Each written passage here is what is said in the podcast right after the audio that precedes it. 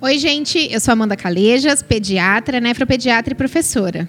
Eu sou Dalísia Assad, mãe da Isabela, da Giovana, pediatra e professora de medicina. E hoje nós estamos aqui com mais um Pediatria em Dose Dupla. um dia a gente acerta lá, um dia a gente acerta. Um, dois, três. Está começando Pediatria em Dose Dupla. Hum, dose dupla. Sem asa, fogueira sem brasa, sou eu, assim sem você. Futebol sem bola, piu-piu sem frajola, sou eu, assim sem você. Por que é que tem que ser assim? Se o meu desejo não tem fim, eu te quero a todo instante, nem mil alto-falantes Gente, hoje o nosso segundo episódio do nosso programa do podcast Pediatria em Dose Dupla, a gente vai falar sobre um assunto que ele é bem, bem conturbado no começo É, da vida da criança, amamentação, que é a amamentação. É, a gente costuma receber muitos comentários do tipo: Nossa, eu achei que o parto era difícil, eu achei que o parto normal ia ser, né? Mas eu, eu não sabia que a parte mais difícil ainda estava por vir, que é a amamentação. Então, esse é um relato que a gente escuta frequentemente das mulheres. Por isso, a gente acha importante trazer esse tema para a gente conversar com vocês. É, amamentar é muito individual, né? Depende do bebê, depende da mãe, do bico do seio, da informação, da, da, da, da perspectiva que aquela mulher tem do, do- de todo o processo, da tranquilidade também. Exatamente. Né? Porque você tá tranquila, flui melhor a amamentação. Lembrar, Amanda, que amamentar não é só nutrir o bebê, não é só dar o leite pro bebê. É um, um momento de vínculo, de conexão, né? E eu que gosto de falar muito sobre comportamento, é tão importante porque a criança que tem conexão com a mãe, que recebe afeto e carinho, não só pela amamentação, mas às vezes ela recebe um, um leite, uma fórmula, um complemento, mas o momento de troca, de conexão ali na mãe que vai ajudar muito É no muito desenvolvimento né? dessa criança, no crescimento, em toda a liberação hormonal. Então, é difícil para algumas, para outras é, É super fácil, gente. né? Tem mulher que o neném pega no peito e vai embora, né? Mas as- a maioria É muito, tem muita é muito dificuldade. individual mesmo. É muito individual. Eu queria começar é, dizendo que antes mesmo da gente falar sobre a amamentação propriamente dita, sobre o leite materno, eu queria começar dizendo que a gente entende que é difícil. É, a, gente, a gente gosta de acolher essa mãe, né, Darise? Porque a gente sabe que é difícil. Aquela amamentação idealizada é, que a gente vê num filme de uma mãe tranquila, é, colocando o bebê para mamar, não é o que na verdade a gente vê de rotina. A gente tem que lembrar que assim como a mãe tem que aprender a dar de mamar, o bebê precisa aprender a mamar. Então, é, é, é uma, é uma troca e um aprendizado conjunto. É uma adaptação. É igual a gente andar de bicicleta, né, Amanda? Então, você vai lá, no começo você põe a rodinha, aí Você seu pai cai, coloca, você você cai, levanta. levanta e vai. Aí coloca, tira a rodinha, empurra aquilo. De repente, você tá andando de bicicleta, você nem lembra mais como que faz. Amamentar é assim, no começo você fica, ai, posição aqui e tal. De repente, negócio vai, flui, né? É por Então, isso é que isso. é imprescindível nos primeiros dias, você que é uma mãe que deseja amamentar, que vai ter condições de amamentar, porque a gente sabe que infelizmente existem algumas doenças, algumas condições clínicas, tanto da mãe quanto da criança, que impedem a amamentação, e isso não é né, nenhum prejuízo, a gente consegue recuperar todas as outras coisas de, de alguma outra forma. Essa pessoa que quer amamentar, que está disposta a amamentar, é muito importante que ela tenha uma rede de apoio, tanto profissional quanto em casa, para ajudá-la. Desde a maternidade, a primeira pega, a primeira posição, in- in- in- é, orientar a mãe, a posição da criança, como tem que pegar, um pediatra, uma enfermeira, uma consultora de amamentação que vai te acompanhar, porque no decorrer dos primeiros dias vão surgindo muitas dúvidas. E além disso, todo mundo que for ajudar você a cuidar do bebê, o pai, a avó, uma babá, estarem conectados e terem recebido o mesmo tipo de informação que você. Isso é muito importante, porque evita comentários que às vezes acabam é, prejudicando a amamentação no início, né? Ah, seu leite está fraco, ah, isso é pouco leite. E isso, gente, para a mãe que já está ali toda pilhada, Cansada. cansada, sem dormir direito, isso parece que é um comentário bobo, mas cai como um elefante, né, em cima E das a gente sabe que existem vários fatores emocionais envolvidos com a amamentação, né? Você tá tranquila, você tá apoiada, isso faz toda a diferença no processo. Com toda certeza. É, a gente acaba, a gente pediatra, é até meio chato com essa questão da amamentação. Né? A gente fala, a gente fala, a gente fala, a gente fala, mas é porque a gente sabe que é muito importante.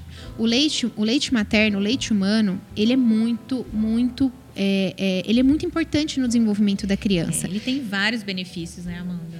Muitos, inúmeros. Inúmeros. Vamos falar de alguns Vamos aqui, falar de gente. deles. aham. Vamos falar então. Olha, o leite materno ele evita muita morte infantil, muita, tá? A gente sabe, os trabalhos demonstram que, que, ah, se todas as mulheres amamentassem ao seio, evitaria em torno de 13% de mortes em crianças menores de 5 anos, tá? O que mais que os relatos mostram? Que Só ele fazer um parênteses. Isso porque, é, além de toda a questão da conexão e da boa nutrição que faz é, diferença no desenvolvimento da criança, existe toda uma questão de anticorpos que a gente passa através do leite materno.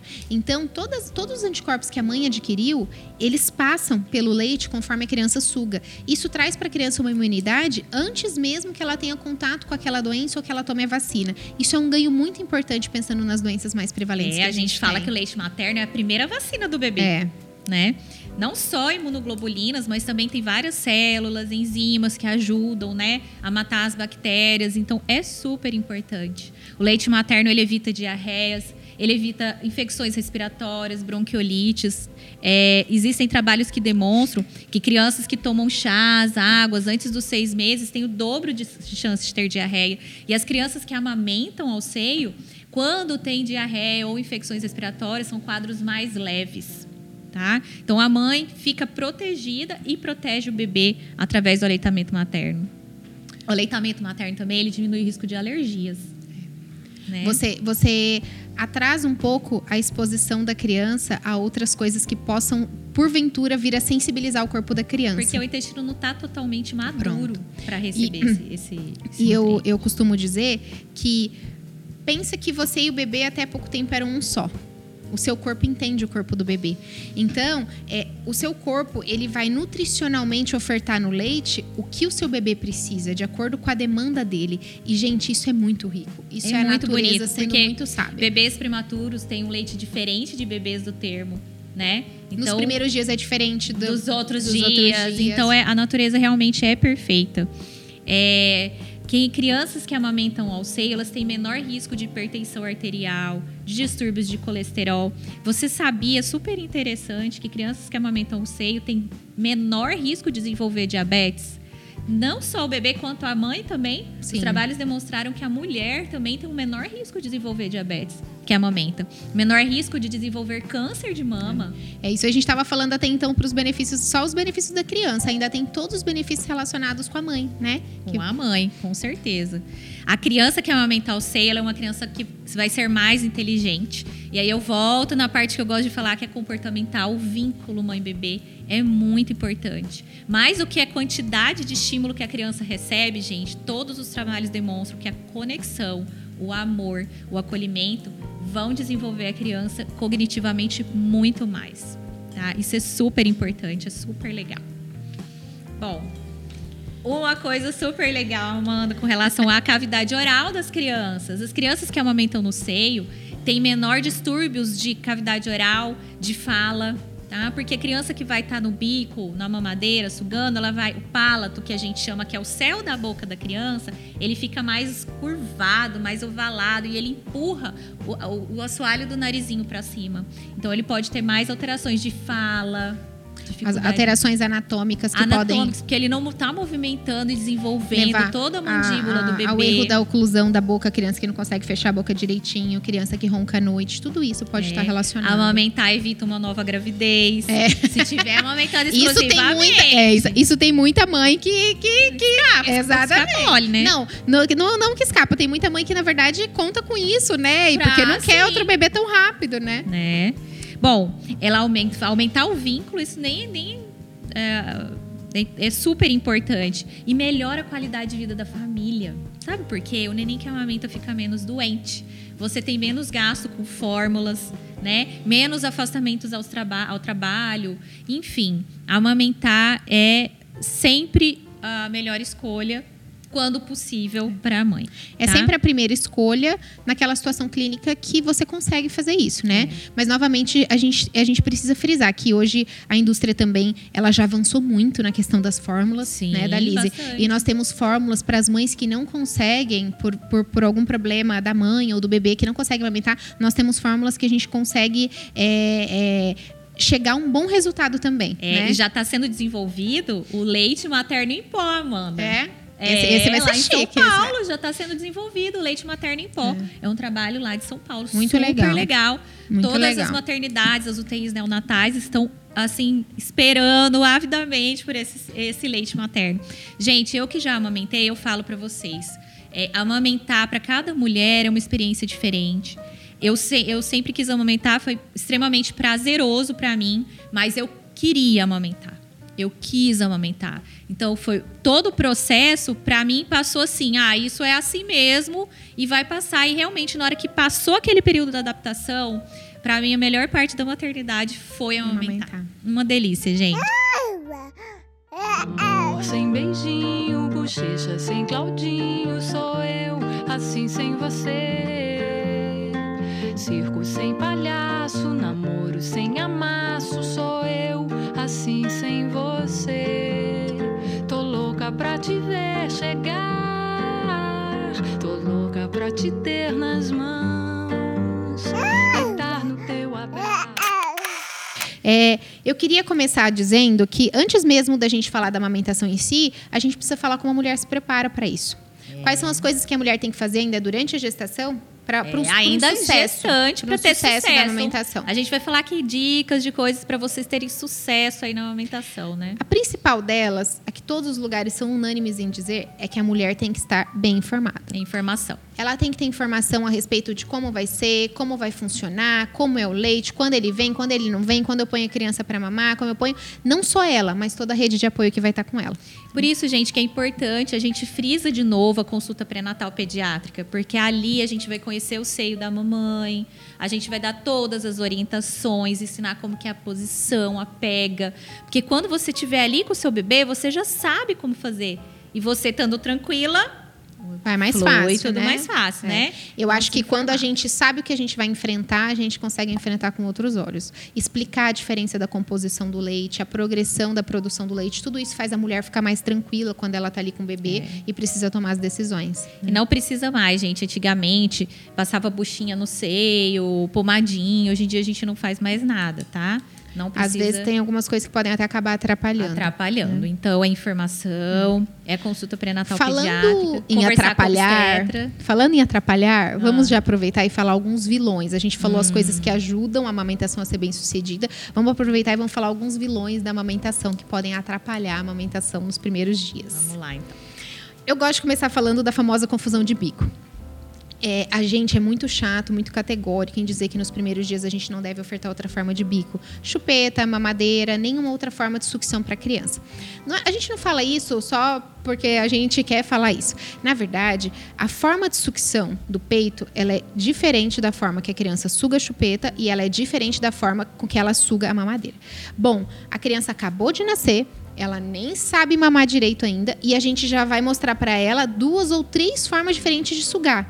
Isso faz com que a criança não entre, digamos, no eixo para mamar o seio. E ela suga a chupeta de um jeito, na hora que ela vai pro peito, ela quer sugar o peito igual ela suga a chupeta. Isso faz isso, isso isso isso culmina, na verdade, no que a gente chama de confusão de bico. Machuca o peito da mãe na Ah, hora de é. mamar, porque Ela aí a pega não fica fissura, adequada, né? faz fissura, faz, né? E aí isso, então a gente é muito chato em dizer para não ofertar outro tipo de bico, até mesmo quando a gente tem que complementar, né, da Lisa, aquelas crianças que às vezes ficam em observação ou que a mãe não pode dar de mamar naquele momento, a gente pede para ofertar de outras É, formas. existem outras formas que a gente pode oferecer o leite, né? Que é no copinho. na seringa. né, na colher dosadora. Então existem outras formas. Depois a gente ah, conversa com vocês sobre isso, né? Uhum. Mas saber que é um vilão realmente ah, o bico, né? E eu, eu acho que um outro vilão que pode atrapalhar a amamentação são aquelas pessoas que não estão conectadas com você no sentido de informação, né? Eu, é por isso que a gente frisa tanto essa questão da informação. Um parente, um amigo que chega e que não recebeu a mesma informação que você e começa, nossa, seu leite tá ralo, nossa, ele deve ser fraco, nossa, a criança... Isso Ai, também o neném costuma tá um chorando é porque o seu leite não tá Não sustentando. tá sustentando. É, isso- Gente, choro do bebê vai ser um podcast à parte. devia ter uns 10 podcasts de Choro choro. de bebê não é só fome, não. Ah, tá, tá chorando, vou dar o peito. E isso acaba, a gente quer falar com vocês sobre isso, porque isso acaba criando vícios, vícios de sono, é, desmame precoce. Então é super importante isso que a Amanda tá falando. Pessoas do lado da gente para nos apoiar, né, Amanda?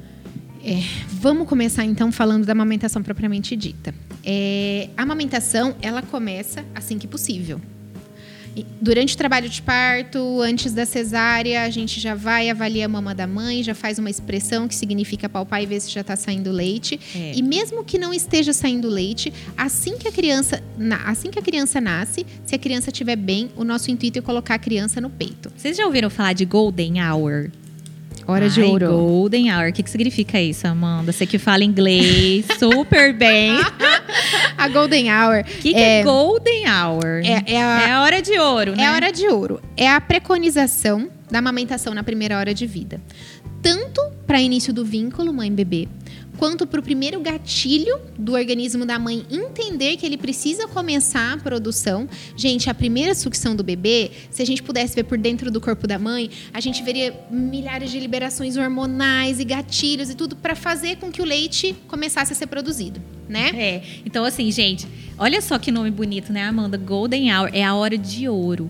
Então, quem quer amamentar, primeiro, depois de se informar, vai avisar o seu pediatra, seu ginecologista que quer fazer a Golden Hour, porque a hora de ouro da amamentação, ela garante o sucesso na amamentação. E eu acho importante frisar que essa Golden Hour, ela não tem objetivo exclusivamente nutricional. Mesmo que não saia nada, mesmo que não saia uma gotinha, a sucção é o fator que a gente quer, né? É o que vai é desencadear todas as É. outras coisas importantes. Então, como que, como que funciona o passo a passo? O neném nasceu, tanto de parto normal quanto de parto cesariano. O bebê vai em contato pele a pele com a mãe. E esse momento é muito importante. Às vezes o neném nasce e começa a chorar. Ah, gente, na hora que a gente coloca no colo da mamãe, o nenenzinho fica quietinho. E ele vem quentinho pro colo da gente, tão gostoso. Esse calor, essa conexão, ela vai criar assim, o vínculo. Aquele vínculo que vai ser tão importante pro estímulo da sucção e pro peito. O calor do colo da mãe, Amanda, ele evita o bebezinho ficar geladinho, hipotérmico, porque antes ele estava lá dentro da barriguinha e nasce naquela sala. Apesar da gente Gelada. de- desligar os ares, né, o ar condicionado, a sala é mais fria do que dentro do, do útero, né? Então o contato pele a pele, aquele calor da mamãe vai deixar o neném mais quentinho. A respiração da mamãe também, Amanda, Vai acalmar o bebê. vai acalmar o bebê e vai ser estímulo para a respiração do bebê também. Né? Outra coisa importante no Golden Hour é que o neném, hoje em dia, a gente estuda muito sobre a nossa flora bacteriana boa. Então o bebê já entra em contato com a flora da mamãe e já vai se proteger. A flora da mamãe protege o bebê. Flora bacteriana são as bactérias boas que moram no nosso corpo e ajudam o nosso corpo a desenvolver as funções que eles precisam desenvolver. Isso é E dentro da barriga, o bebê não tem isso. Não e a tem. partir do primeiro contato com a mãe, na verdade, às vezes até durante o parto, O trajeto, né, Do do trajeto parto. do canal de parto e esse primeiro contato com a mãe faz com que ele inicie a partir dali a colonização de bactérias boas que vão ajudar Boas. ele nas funções. E aí o neném no colo da mãe, a gente põe igual a Amanda falou, né? Ele para sugar o seio. E ali, quando ele começou a sugar, ele vai toda criança vai ter um- uma menor chance de apresentar o que a gente chama de hipoglicemia, que é o açúcar baixo do sangue. A gente vai ofertar o leite. O que mais, Amanda? O que, que acontece quando suga ali? De os hormônios da mamãe. Além da questão da hipoglicemia, o gatilho para início da produção do leite. E, gente, em uma, duas gotinhas que saem, já começam a sair os anticorpos, já começam a sair as vitaminas, já começam a sair as enzimas, já começa a colonização do trato, do intestino dessa criança. Tudo isso muito importante. É. Também, gente, quando o neném suga no seio, tem uma liberação de um hormônio que faz o útero contrair. E isso diminui o sangramento da mamãe, Amanda. É muito importante. Para não ter uma complicação. Às vezes tem mulheres que o útero não contrai, Não consegue contrair depois muito. do parto. Então, é. amamentar aí na Golden Hour também faz diminuir o sangramento depois. Tá? Exatamente. Bom, então, passado esse primeiro momento, essa primeira conexão, a gente vai, digamos, para a evolução, que seria a evolução É. normal da amamentação. É, vamos falar um pouquinho, né? Como que é o leite, como que funciona isso daí, né? O mais importante nos primeiros dias é que a gente tenha consciência que o leite é um leite que ele é uma cor um pouquinho mais clara, ele é produzido em menor quantidade. A gente precisa lembrar que o estômago da criança, assim que a criança nasce, tem um tamanho pequenininho, uma capacidade muito pequena do tamanho de uma cereja. É uma cerejinha, assim, de 3 a 5 ml. E isso vai aumentando com o passar dos dias conforme ele mama. Então a gente não vai esperar que nos primeiros dias a mãe vai ter aquela sensação de peito cheio, que vai vazar leite no sutiã, porque isso não vai acontecer. Né? Lembra que a gente falou que a amamentação é a conexão da mãe com a criança? Isso não vai acontecer porque a criança não está pronta para aquilo. É. Mas não é porque o volume é pouco que esse leite é ruim. Muito pelo contrário, na Muito verdade. pelo contrário. Esse leite, nutricionalmente falando, ele é um leite muito rico. Né? E o, o cuidado que a gente tem que ter nesse começo não é a preocupação com volume, com nada. O cuidado que a gente tem que ter nesse começo é conseguir fazer com que a criança pegue bem o seio É, a pega, né? a pega adequada, abertura da boca adequada, posicionamento confortável da mãe, posição da criança. Com isso, a gente consegue construir uma relação boa para que a amamentação tenha sucesso. E é nessa hora, gente, que o vilão entra. Que a pessoa chegar pra você e falar: ai, olha, seu leite não tá saindo, é só uma gotinha. Aí você vai falar: não, o colostro que sai nos primeiros dias, ele é assim mesmo, é gota a gota e é normal. E o neném vai mamar toda hora, isso é normal. E é, por isso que a gente preconiza livre demanda, porque conforme a criança vai sugando, a produção vai aumentando e, né, com isso as, as coisas vão acontecendo naturalmente. Uma coisa que eu gosto de falar também é que nós não somos mamíferos que fazem reservatório na mama. Nós não acumulamos leite na mama. Óbvio, um pouquinho ali nos ductos tem, mas o leite ele vai sendo produzido enquanto a criança suga. Então, mesmo que a mãe não tenha aquela sensação de peito cheio, se a criança ficar sugando, conforme a criança suga, o leite vai sendo produzido. Então, a gente não precisa ter aquela preocupação. É, né? Isso é super importante, gente. Guardem a seguinte frase: é peito, é fábrica, não estoque. Ah, muito boa. Essa eu não tinha ouvido. É, aham. Sabe por quê, Amanda? Que se o, peito, se o leite ficar parado no peito, tem liberação do fator inibitório. Porque ele Então, fala, não vou produzir mais, porque vou já tem aqui, mais, né? já tá ali. Então, É. o peito não é fábrica, não é estoque, é fábrica. Então, tem que, quanto mais mamar, mais vai produzir o leite. Isso a gente está falando dos primeiros dias, né? Aí, a partir do terceiro até o quinto dia, geralmente a gente tem o que a gente chama de descida do leite. Que é a apojadura. que é a pojadura. É uma mudança na composição e no volume do leite, conforme a criança vai conseguindo sugar mais. Então é a hora que a gente fala descer o leite, geralmente a mama fica mais túrgida. É, E aí, nesse momento, geralmente, a criança já está com uma capacidade gástrica um pouquinho maior. E é o momento em que, às vezes, ela começa a dar uma espaçada nas mamadas, É, né, aí o estômago dele, lembra que era uma cerejinha? Agora ele já é do tamanho de uma noz ou de um limãozinho pequeno, em, tor- em torno de 30 ml. E ele já tá, né, mais fortalecido para sugar, tá? E aí, aos- aí o leite já vem mais branquinho, mas ainda é gota a gota, Amanda. Ainda é gota a gota. Eu vejo as mães assim, ai, meu leite não sai, mas é normal, é gota a gota por E enquanto. tem mães que a amamentação inteira é gota a gota, né, da Liz? E tem mães. sim. Isso, isso não significa que o leite vai É. ser pouco, né? Isso, Isso é não uma- significa que o leite é um vai ser mito, pouco. né? É, É um mito. exatamente, exatamente. Então, pensa como uma progressão. Aos poucos a criança vai conseguindo sugar mais forte, seu peito vai entendendo que ele precisa produzir mais, vai cabendo mais no estômago da criança, e aí ela suga mais, e aí seu peito produz mais e cai, cabe Isso mais no estômago da criança. Isso naturalmente vai acontecendo. Tá? Então, a gente tem que é, saber que o início vai ser diferente do restante da amamentação. Você não pode pegar aquela sua amiga que tá com três meses a criança, É olhar para ela amamentando e falar: ai meu Deus, eu não tô assim, não tô conseguindo e tal, porque são situações diferentes. Não, Amanda, e no começo é assim, a gente fica com o peito o tempo todo pra, Pra fora, né? fora. Olha, tem paciente minha que chega no consultório, chega, entra na sala assim, com o Ah, peito essa- de fora. Essa, essa é de praxe, né? A mulher chega com o peito de fora, aí tá Ah, em casa, é, não, tudo com peitos andando de fora, rua, todo gente. mundo vê o peito da mãe. Mas é assim, porque no começo, realmente, até a gente pegar o jeito, é uma coisa que. Nossa, que... meu marido falava: Meu Deus, eu demorei tanto pra ver, agora tá todo mundo vendo.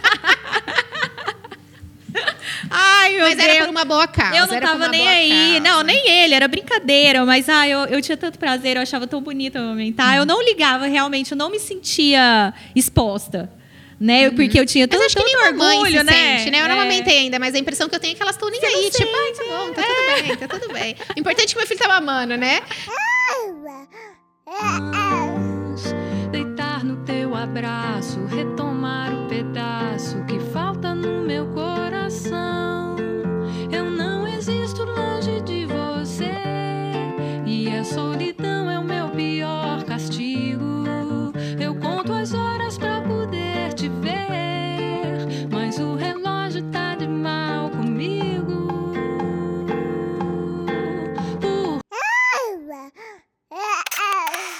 É, e e para finalizar agora, na verdade, eu queria comentar que a gente comentasse um pouquinho sobre como a gente sabe que o bebê tá mamando bem. Porque eu acho, gente, sabe aquela frase, nasce uma mãe, nasce uma culpa. É. E eu acho que a primeira culpa que a mãe tem é, É. de achar que o filho dela Não não, tá está mamando o mamando. suficiente. É, Isso você, você- gente, é, é, é, é um sofrimento pra mãe, É. né? Ter o parâmetro de que o bebê tá mamando bem ou não.